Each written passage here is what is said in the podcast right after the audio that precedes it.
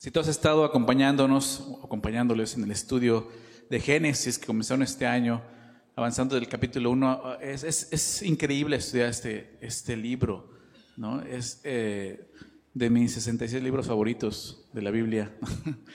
Pero no, o sea, Génesis tienes que conocerlo, tienes que estudiarlo, tienes ahí hay mucho, muchas respuestas a las preguntas que el hombre se hace el día de hoy. Ahí está en el origen, ¿verdad? Ir al origen de las cosas, ¿no? Y podemos ver el, libro de, de, de, Génesis y empezamos a ver, pues, la creación. Muchas gracias. Empezamos a ver la creación, todo lo que sucede, ¿verdad? Cómo Dios va, va creando todas las cosas, va preparando un escenario tan importante para poner ahí a el hombre, ¿verdad? Quien va a dirigir y gobernar la creación como un representante de él mismo, de Dios. Porque por eso Dios dice que los hizo a su imagen y semejanza. ¿Recuerdas? Cuando Dios crea al hombre. Con ese objetivo, ¿no? De ser un representante suyo en la creación. Y después de eso vemos cómo viene el, el, eh, capítulo 3 de Génesis. Ese capítulo tan triste que es el capítulo 3 de Génesis, donde nos da la respuesta a, muchas interrogantes, ¿verdad? ¿Por qué? ¿Por qué hay tanta tristeza? ¿Por qué tanto dolor? ¿Por qué tanto sufrimiento en esta vida? ¿Por qué? ¿Por qué? ¿Por qué hago lo que hago y ya no lo quiero hacer? Ahí está, Génesis 3, el pecado entra en la humanidad, ¿verdad? Por un hombre pasó el pecado a todos los hombres. Y entonces de Génesis 3 hasta Apocalipsis, pero hasta el día de hoy, que es Génesis 6, empezamos a ver precisamente las consecuencias de eso, ¿ok?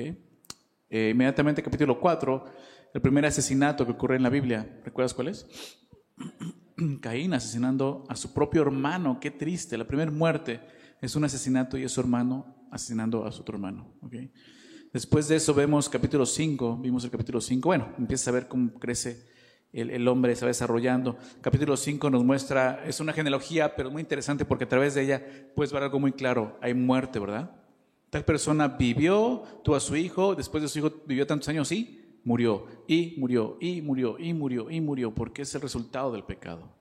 Solamente un hombre no muere, ¿recuerdas quién es? Aquel que caminó con Dios, Enoch, ¿verdad? Mostrándonos la vida a través de, caminar con Dios. Y ahora el capítulo 6, vemos otro evento muy conocido, que seguramente si, tú has sido creyente desde niño, esto, esa historia la conoces desde que estás en la escuela dominical, ¿verdad? Que es el diluvio, la historia del diluvio, la arca de Noé.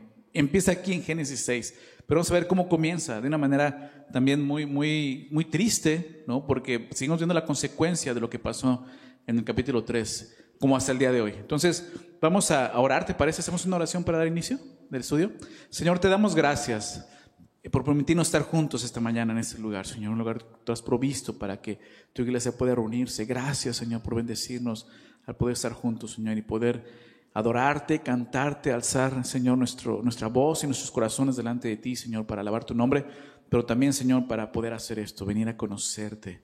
Pedimos, Señor, tu bendición en tu palabra, que tú nos hables, que tú nos dirijas, que tu Santo Espíritu que está aquí, Señor, con nosotros, en nosotros, sea hablándonos y dirigiéndonos, guiándonos en tu verdad, Señor. Por favor, Padre, te pido que quites cualquier distracción en este lugar Señor, cualquier distracción que pueda haber en nuestro corazón o en nuestra mente, Señor, para que podamos todos nosotros poner atención a todo lo que tú nos quieres hablar esta, esta tarde ya, Señor. Por favor, Padre, te pedimos esto en el nombre de Jesús. Amén. Bien. Verso 1, Génesis 6, 1, ¿ya estás ahí? Dice así. Aconteció que cuando comenzaron los hombres a multiplicarse sobre la faz de la tierra y les nacieron hijas, que viendo los hijos de Dios que las hijas de los hombres eran hermosas, tomaron para sí mujeres, escogiendo entre todas. Empieza a ocurrir algo que Dios en un momento quería. ¿Qué es esto? Aconteció cuando comenzaron los hombres a multiplicarse. ¿Recuerdas eh, eh, la primera bendición que aparece en la palabra de Dios? Tiene que ver con esto. La primera bendición eh, es cuando Dios bendice a los animales. Pero tiene que ver esto, porque los bendice y les dice, multiplíquense. Pero más adelante vuelve a hacer lo mismo con los hombres. Cuando crea Adán y Eva, ¿recuerdas? Dios los bendice. Y la bendición implicaba esto, fructificad y multiplicaos. Llenen toda la tierra. ¿Se acuerdan de esa bendición? En el verso 1, capítulo 1. Por lo que les hice un rato. Dios crea al hombre a su imagen y semejanza y lo que Él quiere es reproducir esa imagen en su creación. O sea, el hombre era un representante de Dios ante la misma creación. Pero el hombre falla en capítulo 3. Pero no falla la bendición de Dios. ¿Por qué? Porque ocurre esto. Se empiezan a multiplicar, pero ya con una corrupción en sus corazones, que es el pecado. Y Génesis 6 nos muestra hasta dónde puede llegar, hasta dónde llega el pecado de la humanidad. Entonces empieza a multiplicarse la frase de la tierra, les nacieron hijas, o sea, los hombres, y viendo los hijos de Dios que las hijas de los hombres eran hermosas, tomaron para sí mujeres cogiendo de entre todas. Entonces aquí hay una mezcla, ¿no? ¿Y a qué se refiere con los hijos de Dios? Porque esa es la gran pregunta. O sea, ¿qué está pasando? ¿A qué se refiere? ¿De qué está hablando? Bueno, algunos creen que estos hijos de Dios son los hijos de, ese linaje de Set. ¿Recuerdas los hijos de Adán? Ya nada más quedaba Caín y Set, que nació después. Entonces muchos creen que es el linaje de Set y las hijas de los hombres era el linaje de Caín, describiendo un matrimonio mixto entre la piedad y la impiedad. ¿no? Set, piedad y Caín, impiedad.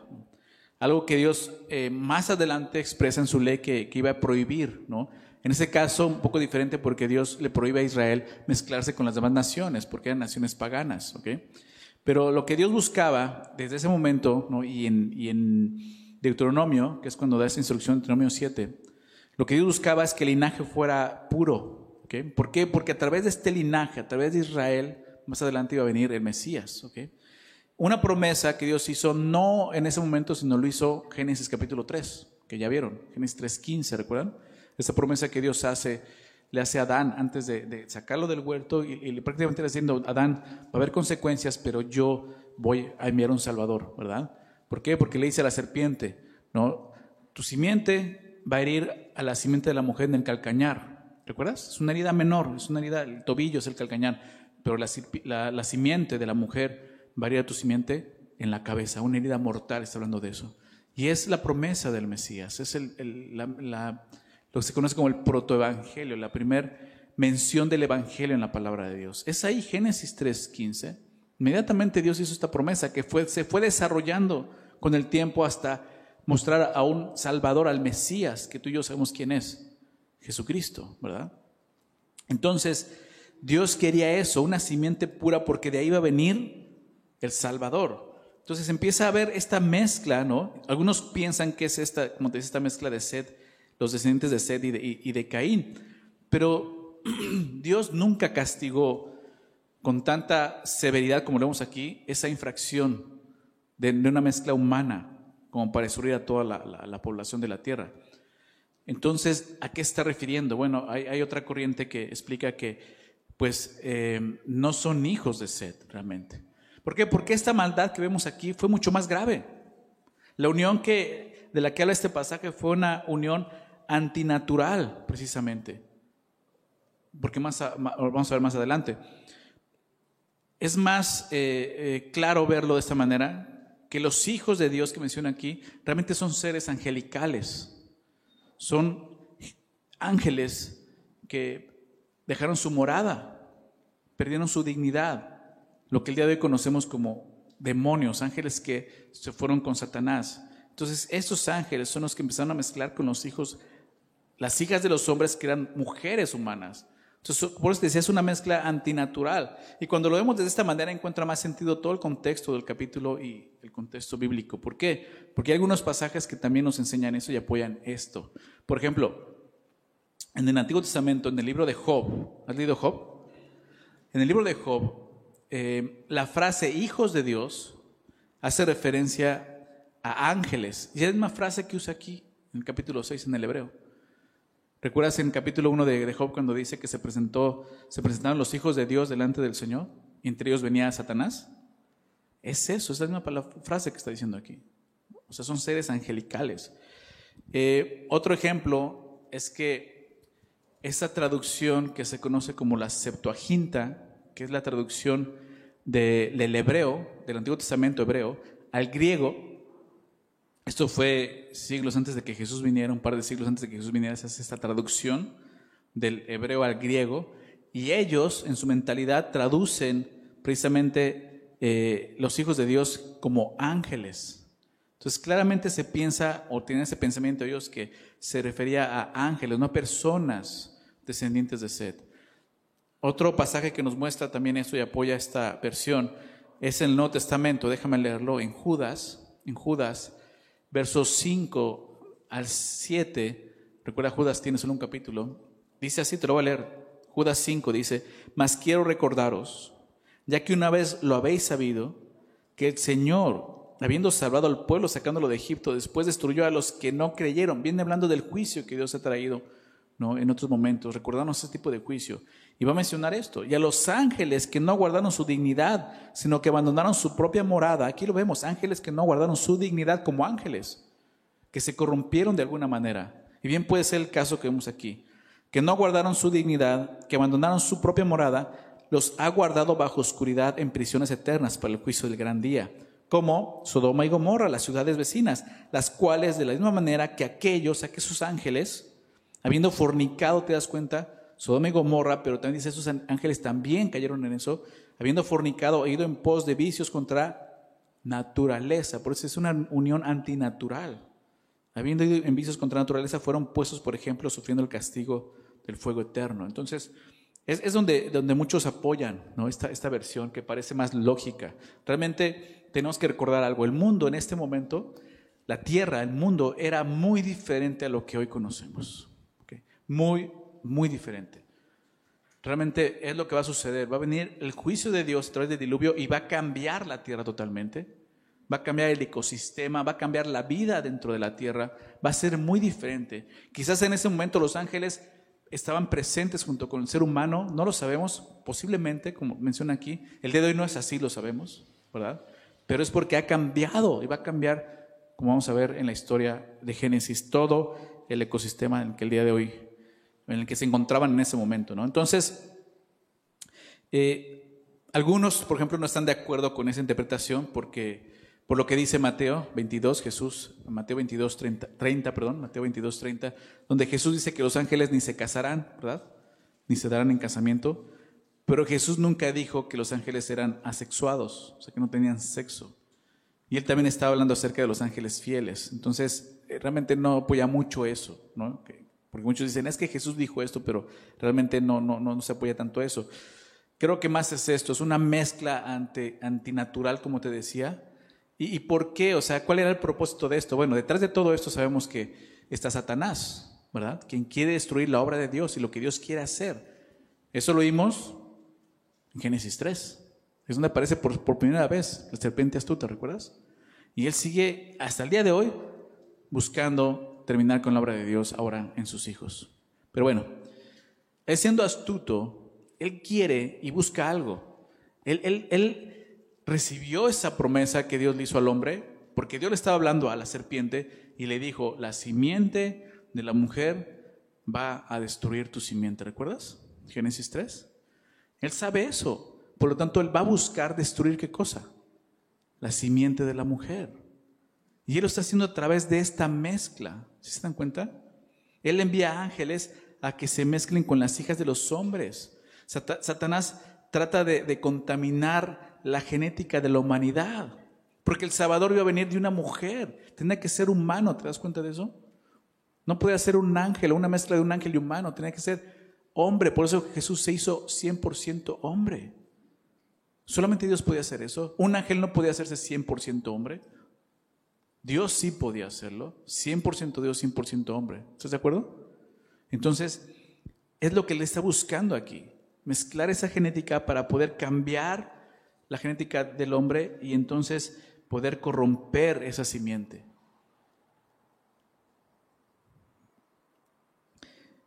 El Salvador no podía nacer de una mujer con esa genética. Por eso es que Él buscó infectar, digámoslo así, a la raza humana de esta manera. Satanás casi tuvo éxito en esto. La humanidad estaba tan contaminada que Dios consideró necesario empezar de nuevo con, Noé, ¿recuerdas? Y sus hijos. Pero vamos a ver la historia. Entonces, verso 3. Y dijo Jehová, no contenderá mi espíritu con el hombre para siempre, porque ciertamente él es carne, mas serán sus días 120 años. Había gigantes en la tierra en aquellos días y también después se llegaron, después de que se llegaron los hijos de, Dios a las hijas de los hombres y les engendraron hijos. Esos fueron los valientes que desde la antigüedad fueron varones de renombre. Entonces empezamos a ver qué es lo que Dios va a hacer. Dice el verso 3, dice el Señor, no contenderá mi espíritu con el hombre para siempre. El espíritu de Dios, ¿quién es? Es el Espíritu Santo. Del Espíritu Santo que ahora mora en los creyentes. Es ese espíritu el que está hablando. Se refiere a ese espíritu que, que vieron en Génesis capítulo 1, que se paseaba por esta, esta masa caótica, que vino a poner orden. Es el espíritu de Dios, el espíritu que sustenta las cosas. En la creación lo vimos. Y ese espíritu es el que está hablando aquí. No contendrá mi espíritu con el hombre para siempre. ¿De qué está hablando? Otra posible traducción es esta, no permanecerá para siempre mi espíritu en el hombre. El día de hoy nosotros los creyentes podemos entender mejor esto, por lo que te decía, nosotros hemos, al creer en Jesús, recibimos el Espíritu de Dios, ¿verdad? Los creyentes venimos a ser morada de Dios, somos el templo del Espíritu Santo, y Él ha venido para morar en nosotros para siempre, ¿ok? Para siempre. Pero imagínate que Dios decida quitar su espíritu de nosotros. ¿Te imaginas eso? El consolador, el ayudador, aquel cual Jesús dijo, les conviene que yo me vaya porque si yo no voy no puedo enviar al Espíritu. ¿Recuerdas? Pues eso es lo que está sucediendo. Jesús realmente dice, no voy a permitir que mi Espíritu siga en ellos. ¿Por qué? Por lo que está pasando, ¿no? Ahorita lo vamos a ver más, ¿no? Dice el final del verso 3, mas serán sus días 120 años. Ciertamente Él es carne, mas serán sus días, sus días 120 años. Algunos dicen que estos 120 años se refiere al tiempo en que, que quedaba hasta el diluvio, el tiempo que, que, usó, que le llevó a Moisés, a Moisés, a Noé, construir el arca. Puede ser, pero también podría ser que esos 120 años habla del tiempo reducido en la vida del hombre. El hombre en este momento, en los tiempos de Noé, antes del diluvio, vivían 800, 900 años, ¿verdad? Lo vimos en el capítulo 5. Es increíble, ¿no? Es increíble, dices, wow, ¿cómo podrían vivir tanto? Bueno, por lo que acabo de explicar, ¿no? Hay, un ecosistema totalmente diferente. El hombre podía vivir sin problema todos esos años, pero Dios va a cortar eso, como trayendo un diluvio. Y el sistema, ecosistema en el planeta va a cambiar al grado que se va a reducir la edad del ser humano, como el día de hoy. O sea, todo esto afectó. ¿Por qué? Porque Dios está viendo la maldad en el hombre. Y, quiere reducir eso. O sea, aquí en este momento han pasado ya mil años, por lo menos, desde la creación, desde Adán. ¿Verdad? Porque vimos, lo vimos en, Génesis capítulo 5. ¿no? O sea, Matusalén vivió 900 y tantos años, ¿verdad? Murió un poco antes del diluvio. Entonces han pasado ya muchos años, poco más de mil años. Y la maldad del hombre ha crecido. Eso es lo que este, el principio del capítulo nos enseña. O sea, llegó un momento en que la maldad ha crecido tanto que es peor que ahorita en nuestros días. Nosotros como creyentes sufrimos la maldad de este mundo, ¿verdad? Imagínate lo que está sucediendo. La maldad ha crecido tanto que Dios decide aún cortar la vida del ser humano para disminuir un poco esa maldad. Pero no solo va a hacer eso. Dice entonces verso 4, había gigantes en la tierra.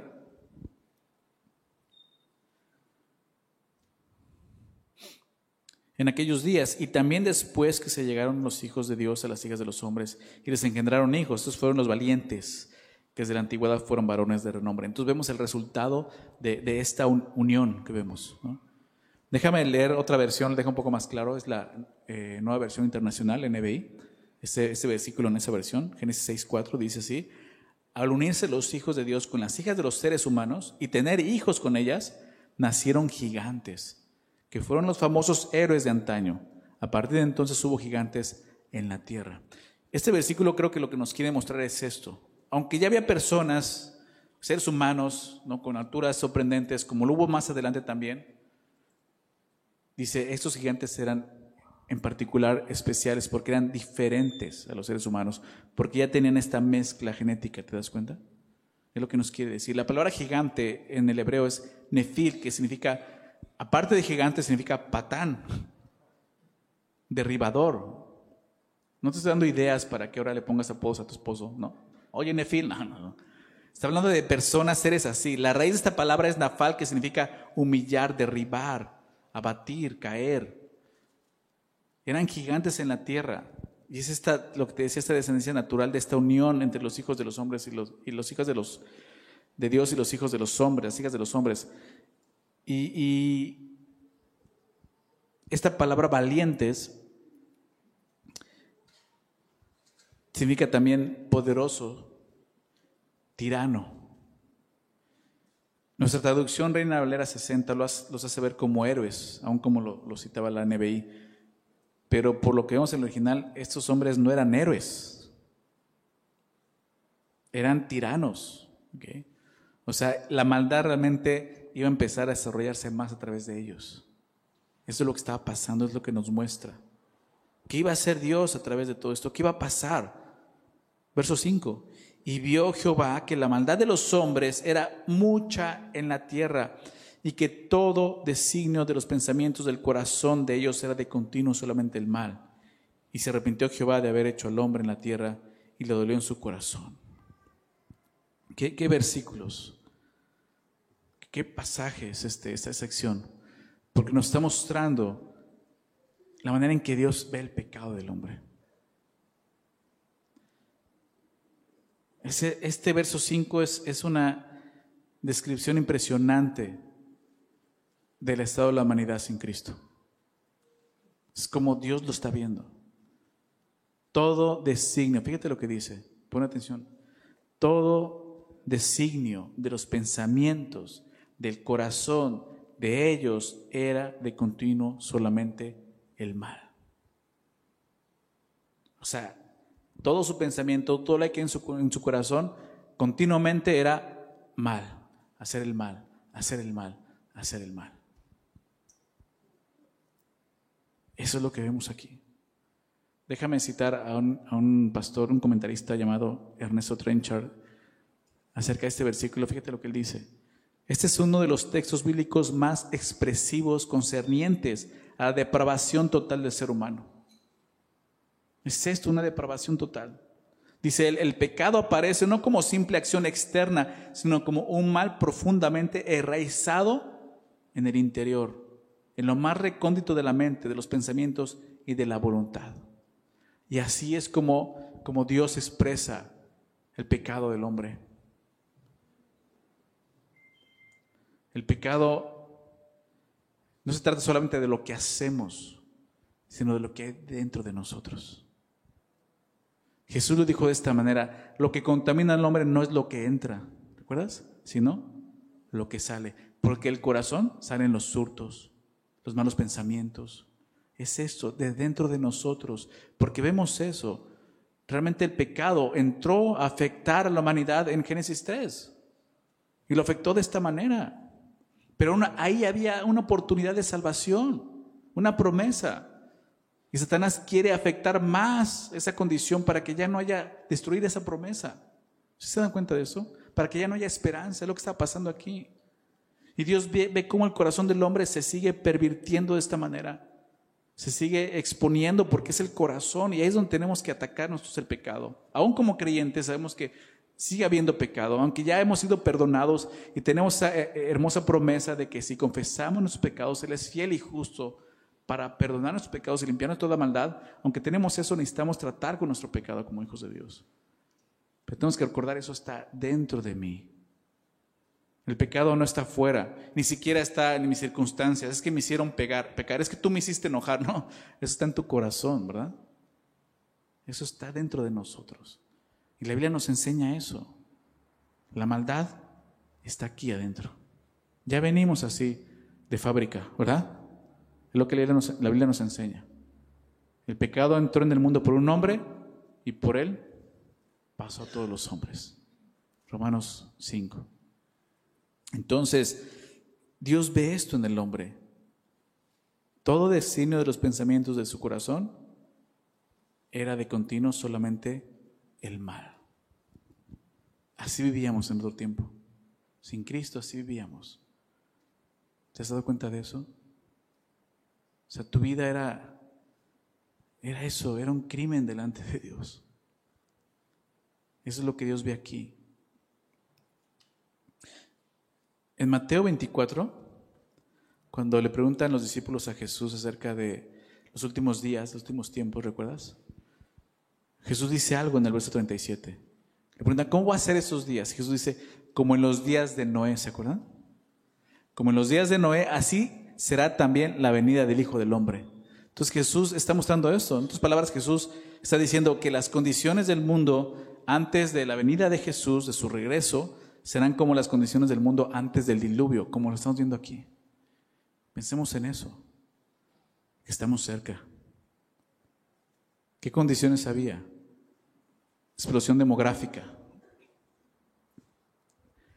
Los hombres se multiplicaban, se multiplicaban. Ya no cabemos, ¿verdad? ¿Te das cuenta de eso? Creo que el tráfico nos muestra que ya no cabemos. ¿Estás de acuerdo? Perversión sexual.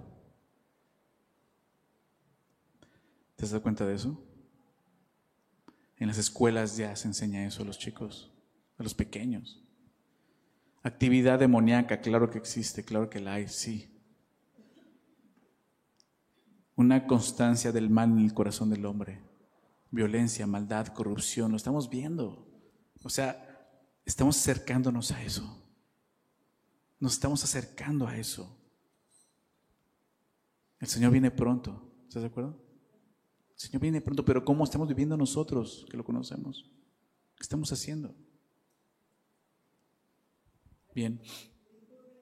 Verso 5.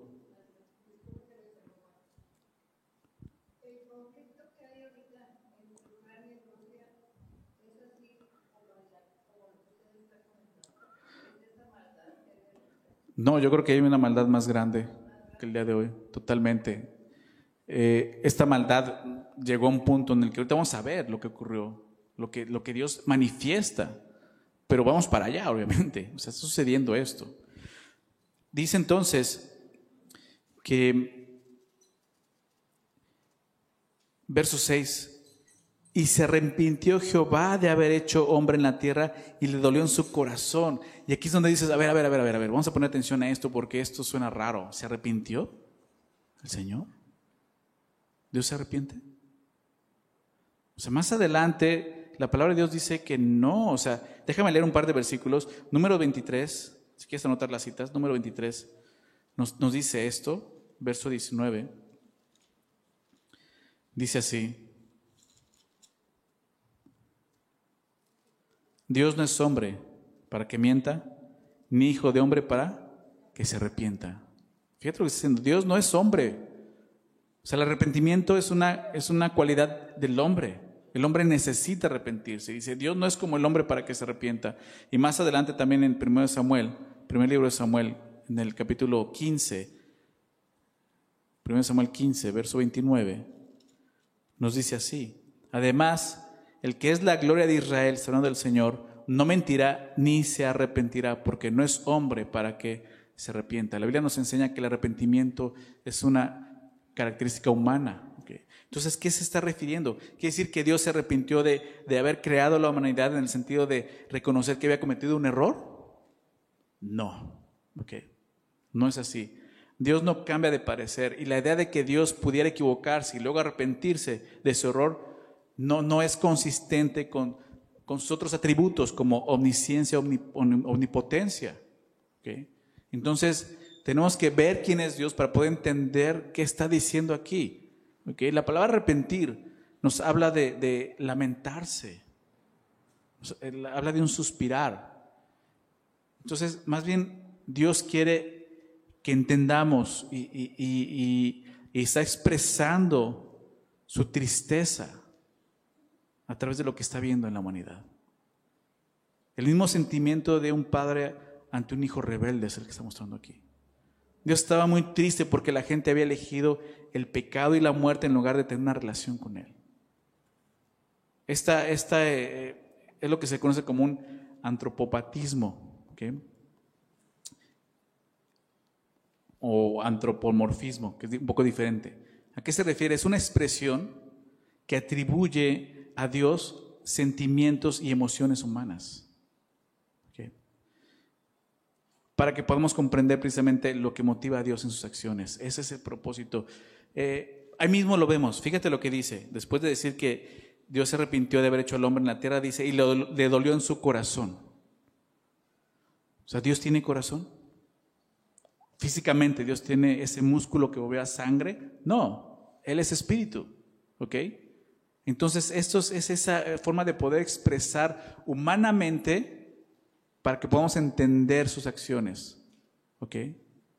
O sea, no es que Dios se arrepintió porque Él necesita arrepentirse porque cometió un error. No, no, no, no. ¿Ok?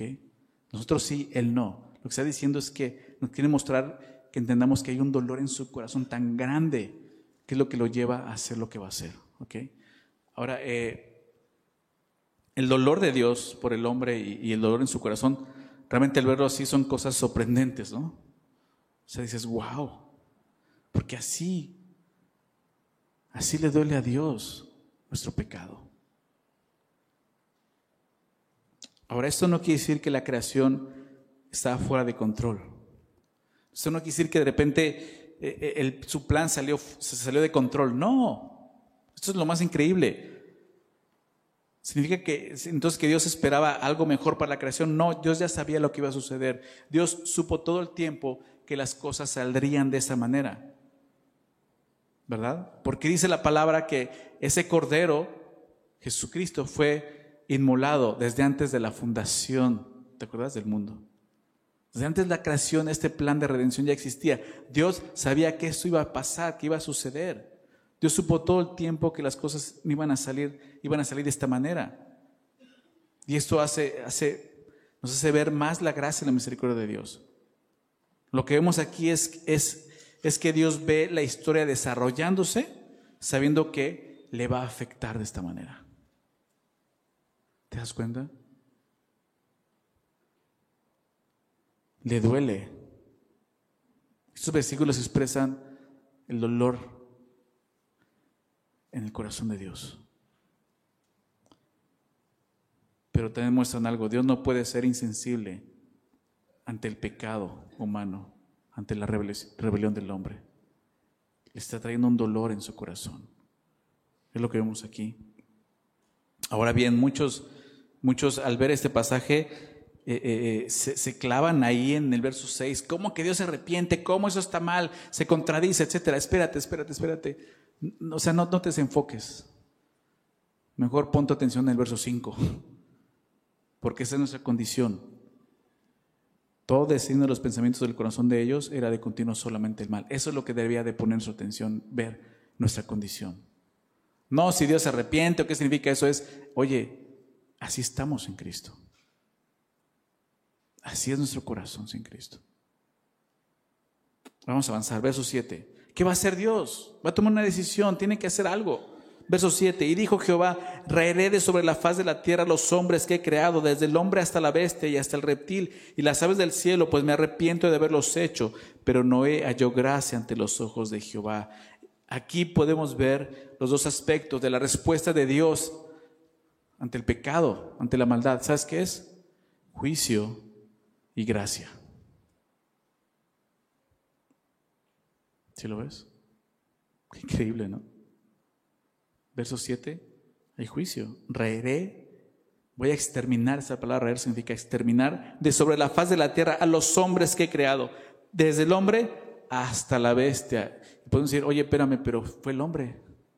O sea, ¿por qué, ¿por qué los animales tienen que sufrir? Ya lo dijo desde un principio. Génesis 3 lo dijo. Por tu causa será maldita toda la tierra, le dijo el hombre. ¿Te das cuenta? Nuestro pecado no, solo nos afecta a nosotros. Muchas veces pensamos así, ah, pero me va a afectar a mí, no a los demás. ¿Sabes qué? Nuestro pecado ha afectado hasta la misma creación. Es lo que vemos aquí. Agrado que el juicio también va a llevarse a la creación, lo que está diciendo.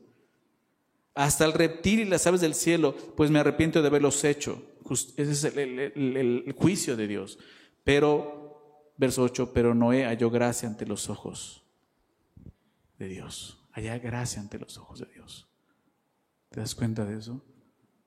O sea, Dios es justo. Entonces va a juzgar el pecado. Pero sabes que es un Dios de gracia y misericordia. Y en Él hay salvación. Esto es lo que los versículos aquí nos enseñan. Noé halló gracia. Pon atención a eso. Noé halló. No ganó. ¿Estás de acuerdo? Noé encontró gracia. Porque la gracia no puedes ganarla. La gracia solo la recibes y la puedes encontrar en una persona, Jesucristo. Esa es una verdad que debemos de abrazar. Nadie más gana la gracia, pero todos podemos encontrarla. Efesios 2, 8 y 9. Por gracia sois salvos. ¿Recuerdas? Por medio de la fe. Esto no de vosotros, es un don de Dios. No por obras. No puedes alcanzarla. La gracia no la puedes obtener para que nadie se gloríe. Así es con. Él halló gracia ante los ojos de Dios. Me recordaba este versículo, ¿no? Esta sección me recuerda mucho este versículo de Romanos 5.20. El apóstol Pablo dice, Romanos 5.20, más cuando el pecado abundó, ¿recuerdan? Sobreabundó la gracia. Y lo vemos aquí, el pecado está abundando de tal manera, tanta maldad, tanta corrupción, pero ahí está la gracia de Dios. Un hombre haya gracia, dice el texto ante los ojos de Dios. ¿Has hallado tu gracia ante los ojos del Señor? Amén. Sí, a través de Jesucristo. Gracias a Dios. Vamos a ver qué pasa entonces. Verso 9. Esas son las generaciones de Noé. Noé, varón justo, era perfecto en sus generaciones. Con Dios caminó Noé y engendró Noé tres hijos, a Sem, a Cam y a Jafet. Entonces nos va a mostrar esto, empieza a ir hacia ese lado. Dice, va a traer juicio, pero presenta un hombre, Noé, el cual halló gracia. Recuerda siempre eso, Noé halló gracia ante los ojos de Jehová. Él no la ganó, no se ganó ese lugar. Dios halló gracia. Pero empieza a describir a Noé. Para empezar dice que era un varón justo. ¿Qué quiere decir esto? Justificado, justo. Y sabemos que desde la caída de Adán, Génesis 3, desde la caída, déjame decir algo, cuando se habla de caída no es un tropiezo, está hablando de caer de un estado de perfección a un estado de corrupción. ¿Okay? Cuando escuchas la caída del hombre, porque ves, pensamos que eso es, es que tropezó como yo tropiezo en el pecado. No, tu caída es que estás cayendo de un estado de perfección, aún podría ser el día de hoy de santidad, a un estado de corrupción. Por eso se llama la caída. Y cuando ocurre esto, desde ese momento, ningún hombre ha estado libre de pecado, excepto uno. ¿Quién fue? Jesús, ¿verdad? Todos hemos pecado. Entonces, ¿cómo, cómo es que Noé es un varón justo delante de Dios? Pues de la manera en que tú y yo podemos ser justos delante de Dios. ¿Sabes cómo? Por la fe. Justificados pues por la fe. Romanos 5.1, tenemos para con Dios. Entonces, Noé era un hombre que vivía por fe, por eso era justo delante de Dios. Era, era sincero en su deseo de hacer la voluntad de Dios, de caminar con Dios. Vivía por fe, y como dice Romanos 1, y para fe, caminando con Dios. Noé era perfecto, dice a continuación, en sus generaciones. Esto es muy interesante, porque ahora, ¿qué, quiere decir que perfecto? Vuelvo a lo mismo la perfección no la vamos a encontrar en esta tierra. ¿ok? El apóstol Pablo dice, no que lo haya alcanzado ya. Dice el apóstol Pablo. Sabemos que esa perfección será la glorificación, ¿ok? cuando estemos delante del Señor. ¿De qué está hablando que era perfecto en sus generaciones? De acuerdo al contexto, es lo que hemos estado viendo. Se refiere al hecho de que, digámoslo de esta manera, no había corrupción en la genética de Noé, esa corrupción que Satanás quiso eh, crear en el hombre al enviar a los ángeles a mezclarse con ellos. O sea, Noé genéticamente estaba puro, digámoslo así. ¿Sí se dan cuenta? O sea, ya la genética humana, o sea, ya había cambiado de esta manera. O sea, ya, ya el ser humano, habían pasado mucho tiempo en el que se había multiplicado, pero con esta genética. Pero Noé no tenía esa genética. Sus descendientes sean siendo humanos, puramente humanos, ¿se dan cuenta? Entonces, era perfecto en sus generaciones. La palabra generaciones muestra eso, su herencia, su genética. Y de ahí venían sus hijos también, puros. Y engendró tres hijos, a Sem, a Cam y a. Perdón, algo importante el verso 9 al final. Con Dios caminó, ¿quién? Noé. ¿Se acuerdan quién más caminó con Dios? Enoch. Aquí vimos que caminó con Dios. ¿Por qué no se lo llevó? Porque tiene una tarea aquí. ¿Te das cuenta? Que no caminó con Dios y Dios se lo llevó. Pero aquí no. ¿Por qué? Porque había una tarea importante que Dios tenía para este hombre. Entonces viene su descendencia, sus hijos, Sem, Cam y Jafet. Importante, los menciona ¿por qué? Porque es a través de sus tres hijos que va a venir toda la raza humana que hoy conocemos, ¿verdad? De estos tres hijos es toda la raza humana. Verso 11, vamos a, a, continuar. Y se corrompió la tierra delante de Dios. ¿Te das cuenta de eso? Se corrompió la tierra delante de Dios. Quiere expresar eso. No es que Dios no se dio cuenta, de repente volteó y dijo, ay, como que ya se me quemaron los frijoles, no. No, o sea, Dios vio todo el tiempo cómo estaba corrompiendo y corrompiendo su creación. Fíjate lo que dice. Y estaba la tierra llena de violencia. Cuando, cuando en la creación vimos eso, en el principio Dios creó los cielos y la tierra, pero dice que la tierra estaba desordenada y vacía. Había un caos, pero el Espíritu de Dios se paseaba y trayendo orden, empezó a traer orden. Pero aquí ni siquiera está desordenada y vacía, está ¿Cómo dice ahí? Llena de violencia. Peor. Imagínate que Dios empieza a ver a su creación así. Y miró Dios la tierra y aquí que estaba corrompida, porque toda carne, toda carne había corrompido su camino sobre la tierra.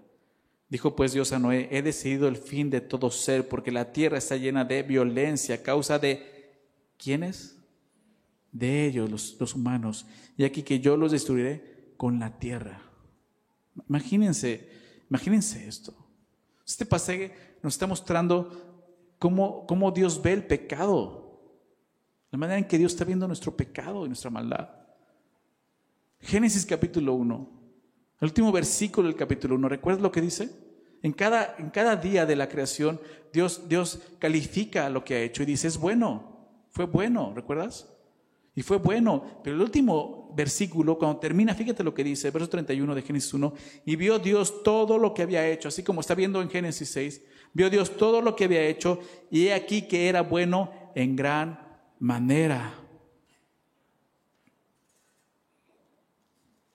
Dios se detiene a ver todo lo que ha hecho, empieza a ver criatura por criatura, y dices, bueno, es bueno en gran manera, es bueno. Ahora imagínate esto, llega Génesis 6 y ve todo eso y ve corrupción, violencia. ¿Qué pasó?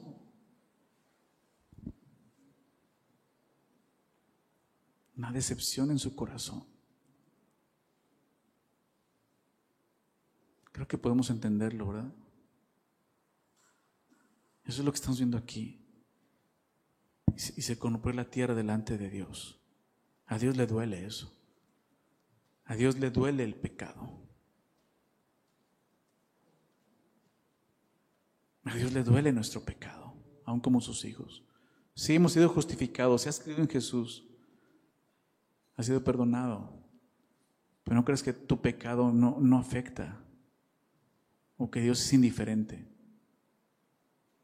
¿Te va a perdonar? Sí, ya lo perdonó en la cruz, pero eso no quiere decir que no le duela.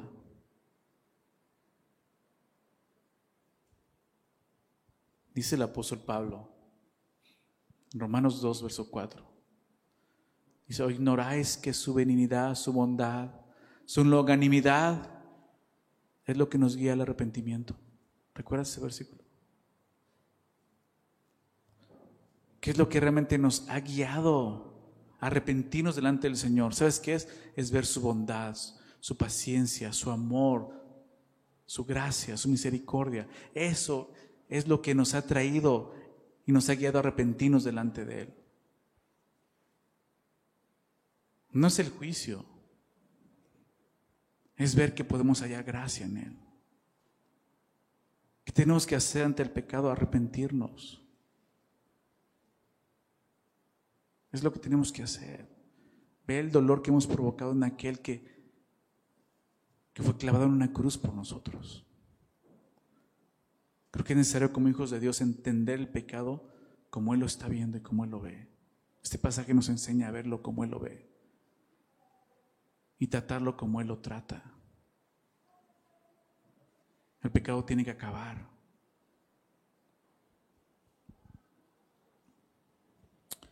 Regresando al texto, entonces es lo que estamos viendo aquí. Miró Dios la tierra está corrompida porque toda carne había corrompido su camino sobre la tierra. Entonces Dios le dice a Noé, verso 13, he decidido el fin de todo ser, porque la tierra está llena de violencia a causa de ellos. Y aquí que yo lo destruiré con la tierra. Dios le dijo todo esto a Noé con intención de salvar a Noé y a su familia. Y en medio de tanta corrupción y juicio también está la gracia, como veíamos. Porque en lugar de acabar con toda la raza humana, Dios preservó un remanente. Y me encanta eso. En la palabra siempre vas a ver eso. Hay un remanente. ¿Verdad? Aquí lo vemos. Un hombre y su familia. Un hombre y su familia. Algunos al ver esto, ¿no? El juicio de Dios aquí piensan que, que fue un juicio demasiado severo, que hace ver a Dios como un Dios malo y cruel.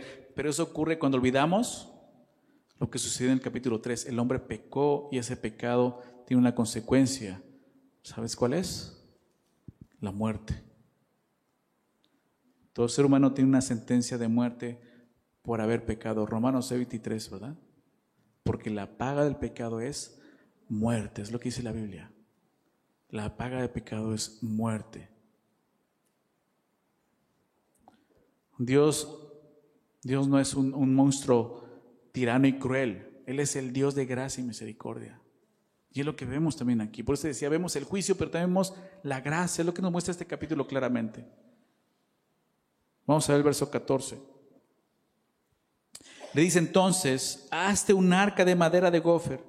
Harás aposentos en el arca y la calafatearás con brea por dentro y por fuera. Y de esta manera la harás de 300 codos la longitud del arca, de 50 codos su anchura y de 30 codos su altura.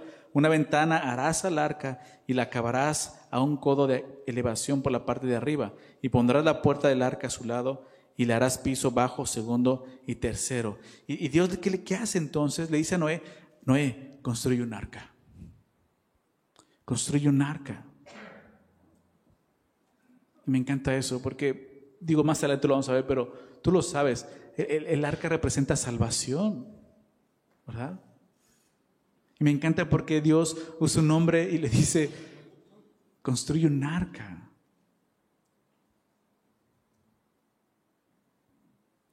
Dios, Dios es quien salva, ¿verdad? Pero Dios usa al hombre para ese propósito, ¿te das cuenta? Y aquí lo empezamos a ver con Noé. Construye. Dios pudo haber aparecido el arca, ¿verdad? Pobre Noé se había ahorrado todo eso, tanto trabajo y esfuerzo. Dios pudo haber dicho, mira Noé, allá atrás, atrás de ese, bosque hay un arca, ya la puse ahí, o sea, no, o sea, Dios dijo, construyela. Porque Dios iba a hacer mucho, muchas cosas todavía más a través de eso. Hace un arca, ese trabajo solamente era para Noé, obviamente. ¿Has visto la película de Noé? Nada que ver, ni la veas. Es tan triste que la gente base su doctrina en películas como esa. Dices, no, así nada que ver, esa no fue. O sea, no veas películas eh, que dice que, hablan de la Biblia, ¿no? Son, son pésimas la mayoría. O sea, vea la palabra. Dicen que siempre es mejor el libro, ¿verdad? Vea la palabra, medita en ella, estudiala. Pídele a Dios que te guíe. El autor quiere guiarte y enseñarte los preceptos que hay en ella. Vea la palabra. Este hombre fue solo para Noé. Nadie le ayudó, él estaba ahí trabajando. Y le dice hasta cómo. Me encanta ver las instrucciones que le da. Usa esta madera, la madera de gofer. Probablemente era madera, de, ciprés, muy famosa por su resistencia, su durabilidad. Necesitaba una madera muy fuerte para esto. Y le dice, usa brea, ¿no? Usa brea para poder eh, impermeabilizar. La brea era una sustancia viscosa y es precisamente un, producto derivado del petróleo. Y por eso pues, funciona muy bien para poder impermeabilizar la madera. Y Dios le dice, embárrala, o sea, cubre el interior y el exterior. ¿Por qué? Pues porque esa arca iba a estar mucho tiempo flotando en el agua. Y me encanta como instrucciones muy precisas. Y lo empieza a hacer, y, sabemos por todo lo que más dice en el verso 15,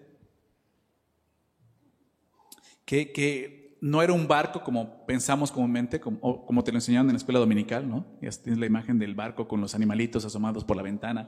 No, no era así. Realmente, más bien era una caja, una caja flotante. Si usamos, eh, usa la medida de un codo, y un codo realmente es un codo, es lo que mide del codo al, brazo. Si usamos la medida común, que eran 45 centímetros, dadas las medidas de aquí, podemos sacar el tamaño de, este, esta caja, de esta, arca. El tamaño sería de 150 metros de largo, 25 metros de ancho y 15 metros de alto. O sea, el arca era lo bastante grande como para poder albergar toda la colección de animales, el alimento necesario y los miembros de la familia de Noé. Porque de repente decimos, ay, ¿cómo van a acabar ahí? Pues será muy grande ese lugar. Se ha calculado que tenía más de 10 mil metros cuadrados dentro. Aparte, lo que vemos es que había tres niveles en el arca. Y nos menciona que había una ventana y una puerta. Más adelante veremos qué es lo que sucede con esta ventana y esa puerta pero está diciendo cómo lo tiene que hacer. Lo que más me gusta de estos versículos es esto, las instrucciones de Dios. Instrucciones específicas, instrucciones bien detalladas. ¿Sabes por qué? Porque eso es lo que Dios hace con los que caminan con Él. Los guía dándoles instrucciones específicas. ¿Cuántas veces nos hemos sentido así perdidos? Y, Señor, no entiendo, sé qué tengo que hacer, qué decisión tengo que tomar no entiendo cuál es tu voluntad. ¿Sabes por qué? Es porque no estás caminando con Él como debes de caminar. Cuando tú caminas con el Señor, así como Noé, así como Enoch, créemelo, Dios te va a dirigir muy claramente. Y Él puede darte así instrucciones tan específicas como estas, ¿verdad? Mira, síguete derecho, de vuelta a la izquierda, dos cuadras, luego para allá. O sea, Dios puede hacerlo.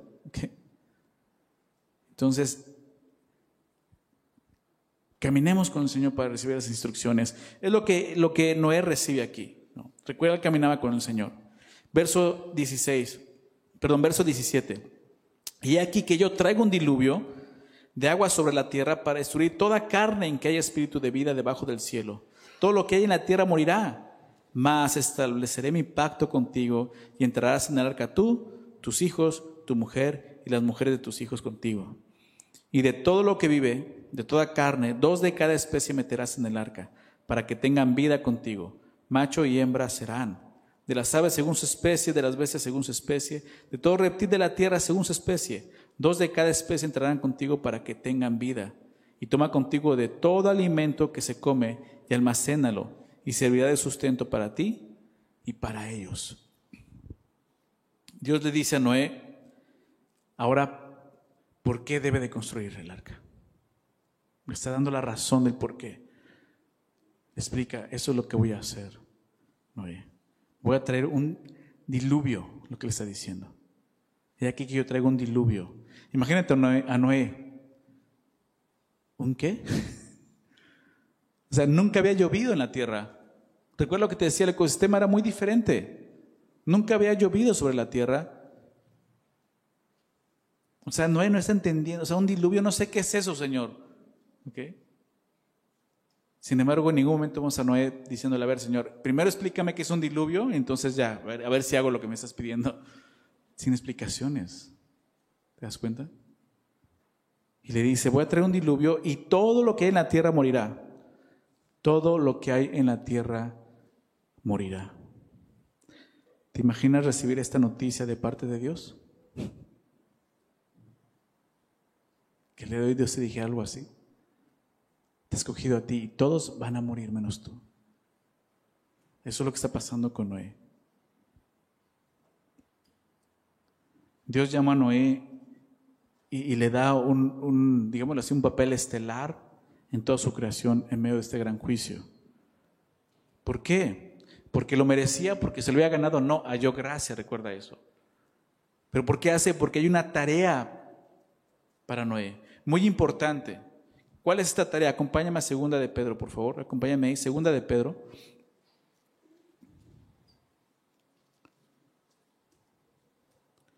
capítulo 2, desde el versículo 4.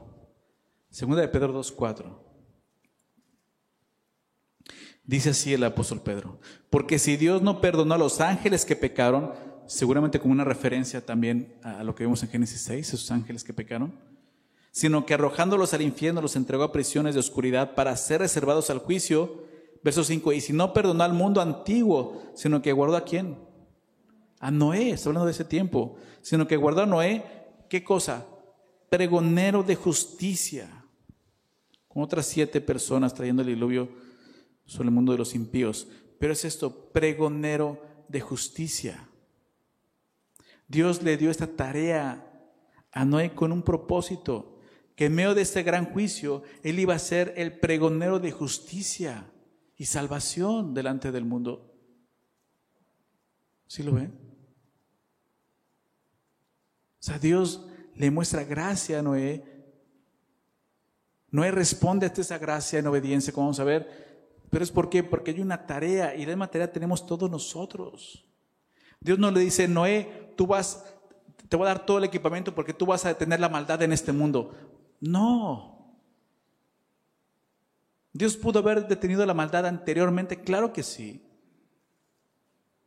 Pero el propósito de Noé no era detener la maldad, era qué cosa? Pregonar la justicia por medio de la fe en Jesucristo. ¿Se dan cuenta?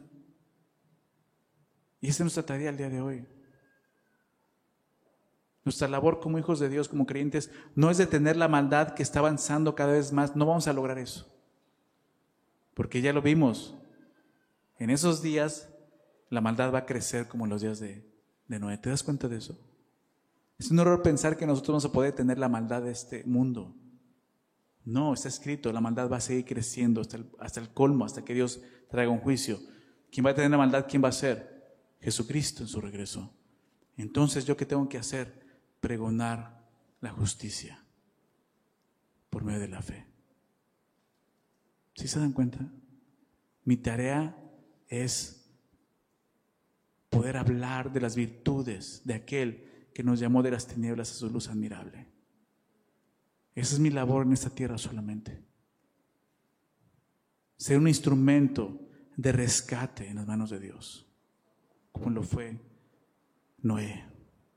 Durante todo ese tiempo que Noé estuvo trabajando en lo que Dios le pidió, por eso él tenía que construirla, porque durante todo ese tiempo haciendo eso, obedeciendo a Dios, confiando en lo que Dios le dijo, no fue un pregonero de justicia, mostró esto, Dios va a traer un juicio. Imagínate la gente que se acercaba y lo veía, y, ¿qué estás haciendo? Un arca, ¿Y, para qué? O sea, el mar está muy lejos de aquí. Pues Dios va a traer un diluvio, va a traer juicio, porque hay mucha maldad en el, en el hombre. Uy, qué religioso. Es lo que estamos haciendo el día de hoy. ¿Por qué vives como vives? ¿Por qué vas los domingos a la iglesia? ¿Por qué vas a, tu discipulado? ¿Por qué te la pasas leyendo la Biblia? Porque Dios va a traer un diluvio. Bueno, va a traer un juicio. ¿Sí me explico? Somos esos pregoneros de justicia el día de hoy. Nosotros somos aquellos que que el, día de hoy como Noé Dios está usando, porque hemos hallado gracia. ¿Para qué? Para que podamos ser instrumentos en sus manos.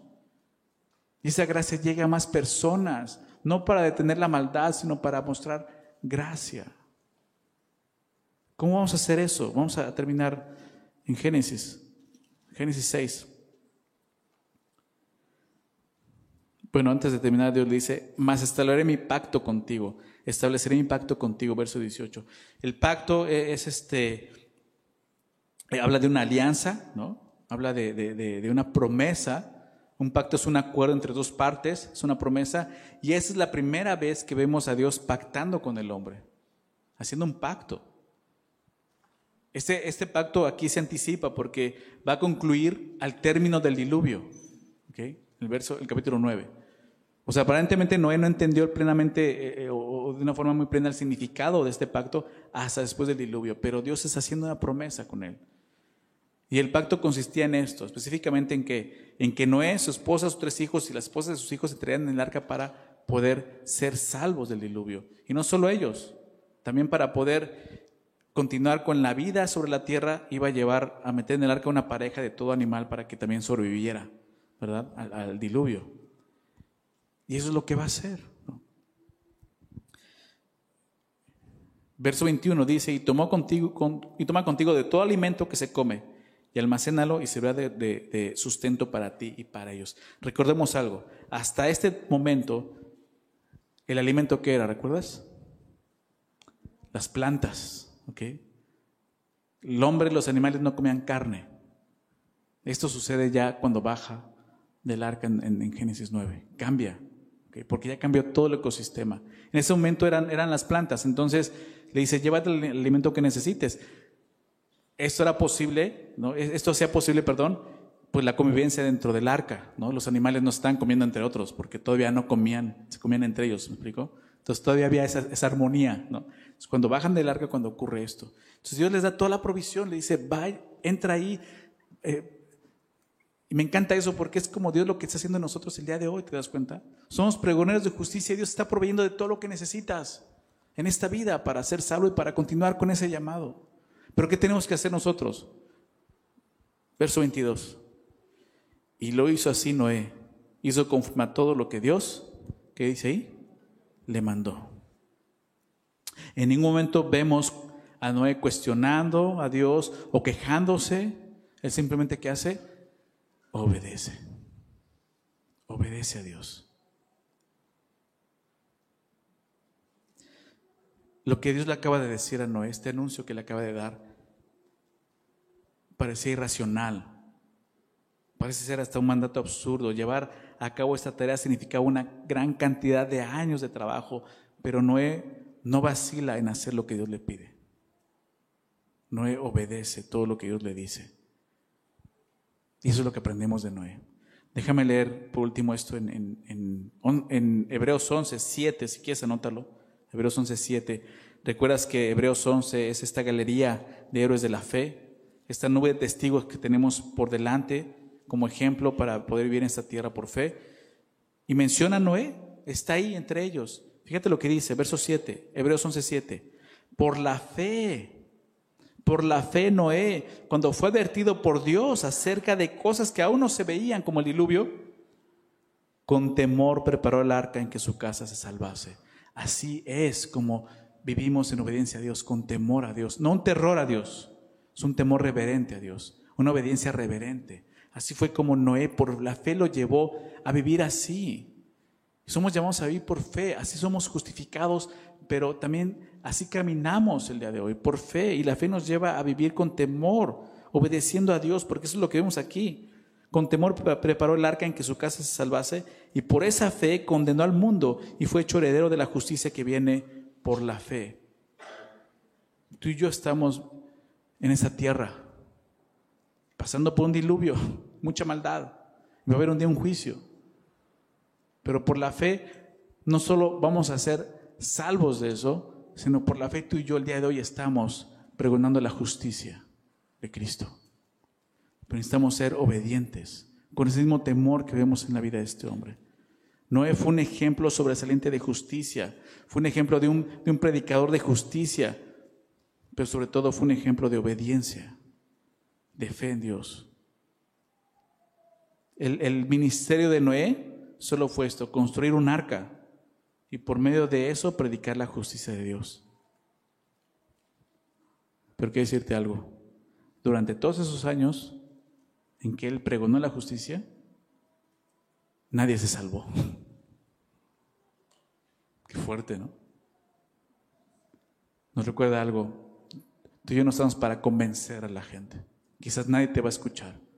Lo que tú y yo tenemos que hacer es simplemente pregonar la justicia, anunciar las virtudes de aquel.